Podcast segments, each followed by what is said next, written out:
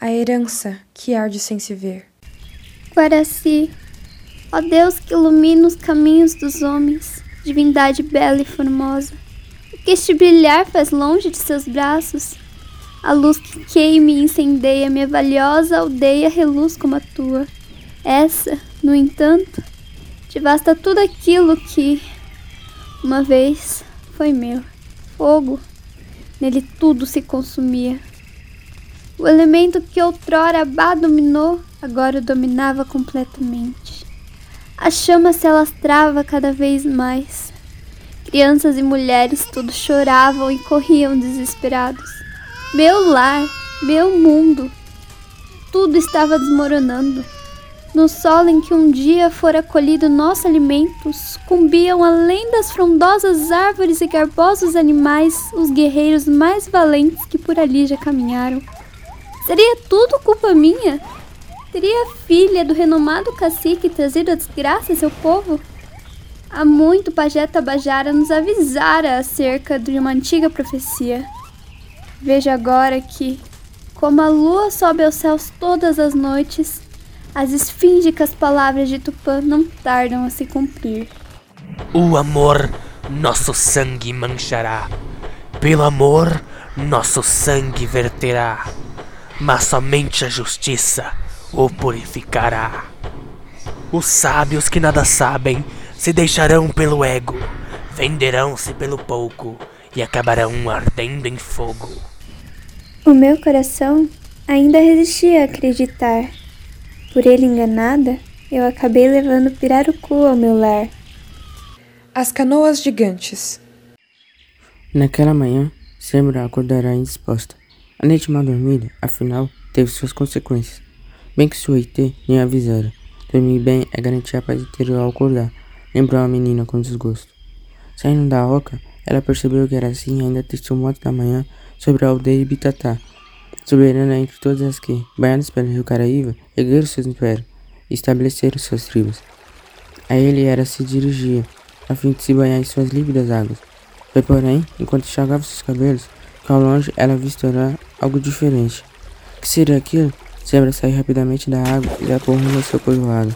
Em meio à corrida, a moça refletia sobre a natureza dos gigantes que vira se aproximando rapidamente da margem. Seriam monstros, animais? A névoa não permitira ter certeza. E quando, enfim, alcança a aldeia, que nem falta ar nos pulmões, seus pés doem e sua cabeça pulsa, devido à velocidade que o desespero a fizeram atingir. Tentando dizer o que havia acabado de ver, ela enfrenta a multidão que ali já se aglomerava. Uma confusão. Dentre os murmúrios, uma voz grave e familiar sobressai, e a jovem ouve Albatã, líder dos guerreiros, dizer: Canoas gigantes, trazidas pelo grande dragão dos mares, que atribua todas as águas por onde passa, Caramuru, e perfurava os seios do vasto oceano, findando no lar da majestosa Yara. Todos ouviam atentamente o que o prestigiado índio dizia tentando compreender o que tais palavras significavam. Armem-se, homens. Lutem por suas casas. Suas famílias agora dependem de vocês. Sembra ouvia tudo assustada. Será que, depois de tanto tempo, os guerreiros teriam de exercer a função que lhes fora designada desde o dia do seu nascimento? Uma guerra ocorreria? Não era medo que a menina sentia, mas uma profunda curiosidade, uma expectativa. Aos comandos do líder, os homens de toda a aldeia urravam Estapeavam-se à procura de um lugar melhor, mais perto de Albatã, no qual pudessem ouvir com maior clareza. A jovem herdeira quisera, desde pequena, tornar-se uma guerreira também. No entanto, o papel de cuidador era o que teria até o fim de sua vida. Afinal, mulheres nunca poderiam suportar o peso de serem as pretoras de um povo inteiro. Sua mãe, por exemplo, não era prometida ao jovem cacique, desde sempre importante sobre seu próprio destino. Apenas uma folha, navegando pela corrente dos mares sem qualquer controle sobre sua direção. Nesse momento, como se pudesse decifrar seus devaneios, a Tembireco, do líder supremo da aldeia, materializou-se em sua frente. Onde esteve, Semera? O batalhão de seu pai a tem procurado desesperadamente. Onde estão seus nodos, Cunhatã? Não soube do risco iminente de uma guerra? Este é o momento ideal para lhe encontrar um marido, um guerreiro valente e forte para se tornar o cacique e, ao seu lado, governar essa aldeia. Simra não podia acreditar. Forasteiros se aproximavam e a maior das preocupações de sua mãe era com seu casamento? Oh, Yete! O que acha de Albatã, hein? É um bom rapaz, viril, bonito, abençoado por Tupã. Com certeza não vê a hora de se declarar para ti. Eu não quero que ele declare nada para mim. Mas é claro que quer. Desse jeito você vai acabar com o boto cor-de-rosa. Cansada da discussão, a jovem saiu andando voltando para a Alca. A mãe em seu lance. Meu bem, eu me preocupo com você, com o seu futuro. Esse não será o meu futuro, senhora Magira. Por Tupã. O olhar da mulher se tornou cabisbaixo. Não era intenção de Sembra, porém a jovem não suportava mais a teimosia de sua ideia. Se existia algo que ela não queria, tão cedo, era se amaziar com um homem. Passando pelo arco de sua oca, a menina afundou em sua rede, fechando os olhos. Se estivesse dormindo, não haveria mais ninguém para importunar. Assim que Magna deixa a casa, tranquila com a segurança de sua filha, Sembra salta apressadamente de seu leito e inicia sua marcha a espreita dos índios que já chegavam para dentro da densa floresta, para as margens do rio, o local onde enfrentariam os misteriosos estrangeiros.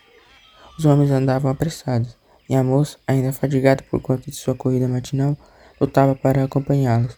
Havia, ainda, o esforço de se manter escondido. Os generais, principalmente Abatan, não poderiam sequer imaginar sua posição naquele momento. Conforme a praia se aproximava, maiores as canoas pareciam. Com a curta distância, ela via agora um símbolo estranho, cor de urucum, pairando sobre cada navegação. O que seriam aquelas coisas? O que seriam aquelas que as traziam? O reflexo da perdição. Ora pois, o que são todas as pessoas nuas? Pelo sangue do cordeiro, quanta pouca vergonha. Diz Martim, o capitão de uma das embarcações enquanto descia de sua caravela. Não imaginava que ainda existissem povos tão selvagens.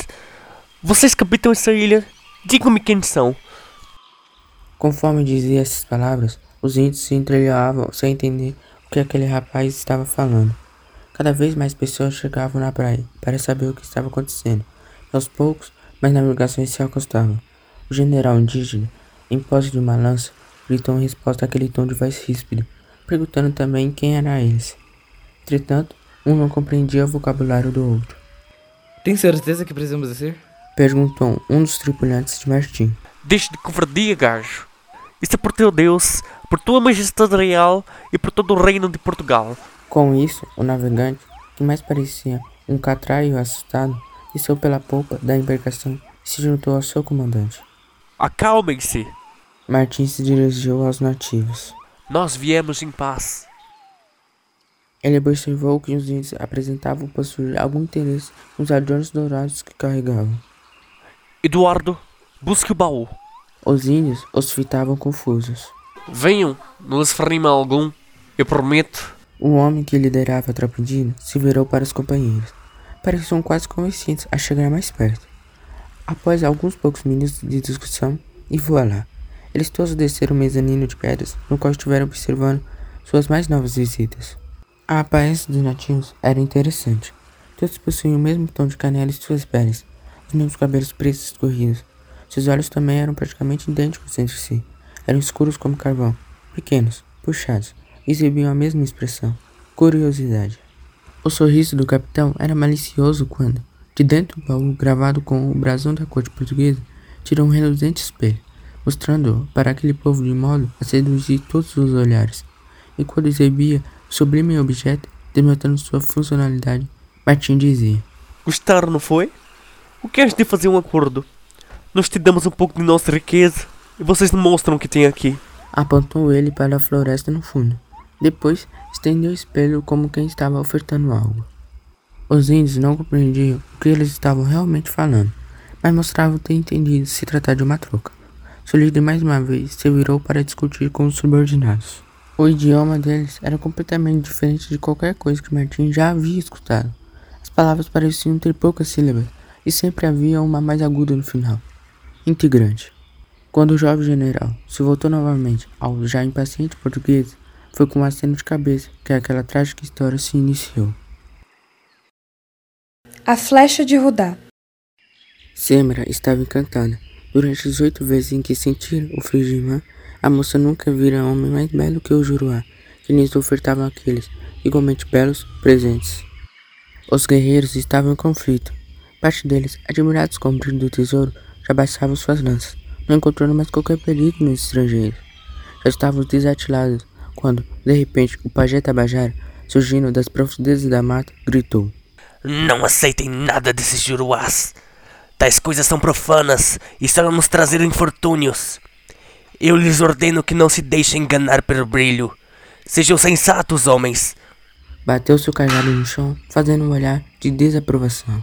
Alguns se mostraram receosos a partir daquilo que ouviram, porém o Batan prosseguira com o pacto, ordenando que a tropa recuasse e levando os homens brancos para dentro da floresta, pois já estava indignada. Seus resmungos muitas vezes assustavam os belos juruás. Mais uma vez, Sebra se encontrava seguindo discretamente. Ele esperava que sua mãe não a tivesse procurado durante aquele tempo. Do contrário, não voltaria a ver a luz de Jaci ou de sua esposa Guaraci tão cedo. Quando as ocas se tornaram visíveis, era possível ver a multidão de crianças e mulheres que aguardavam ansiosamente o retorno de seus respectivos pais e maridos. Enquanto isso, a jovem herdeira da aldeia avançava pelas raízes das árvores. Ela precisava chegar antes do comboio de homens. Assim, poderia exercer seu papel de filha preocupado, além, é claro, de ter uma visão privilegiada de seus novos hóspedes. Dessa forma, a menina passou a correr, afinal, ela teria de contornar parte do povoado e entrar pelos fundos, já que, em tese, estaria vindo de sua oca. Ela nunca mais correria tanto quanto havia feito naquele dia, pensou. Assim que sua casa foi alcançada, Simbra tomou a dianteira do grupo reunido, de modo que ficasse à vista de todos. Tajira, aqui! Ela ouviu a mãe gritar. Nossa, eu estava agora mesmo indo te chamar. Seu pai e os guerreiros de Albatan já retornaram. Dá pra ver pela movimentação. Acordaram-me do meu doce sono. Oh, minha filha, não os culpe. Estão todos muito aflitos ainda. Parece que trouxeram uns estranhos consigo. É, eu soube. Você soube? Como assim? Não estava dormindo, Semera? Ah, mas é claro que eu estava. Eu ouvi as filhas de Maia. Ó povo de Ibitatá, trago-lhes alguns forasteiros. Esses juruás trouxeram muitos presentes, coisas brilhantes. Certamente poderemos nos exibir para as outras tribos. Eles despertaram o espírito de Tissé. Anunciou Abatan. O que querem eles aqui? Quem são eles? Devemos confiar neles? Muitas perguntas se instauraram na população que estava curiosa e amedrontada ao mesmo tempo. Zemira deixou de lado sua mãe e passou andando apressadamente por cada uma das pessoas que fitavam, atentas, os movimentos dos visitantes. Ela desviava, ultrapassava e corria, tudo para ter enfim aquela vista. Quando chega ao fim da multidão, Albatã a percebe. Ela em seu olhar a preocupação. Porém, quando seus olhos encontram os do belo comandante estrangeiro, ela entende. Tira o motivo de tanta comoção das moças ao encontrar seus menas. Ela nunca havia sentido nada assim. No entanto, é quando um sorriso fraco se forma na face do homem que Semra sente seus joelhos fraquejarem. Paixão. Será isso que eu sinto no meu peito por esse homem sem defeito? O Dá afinal me acertara?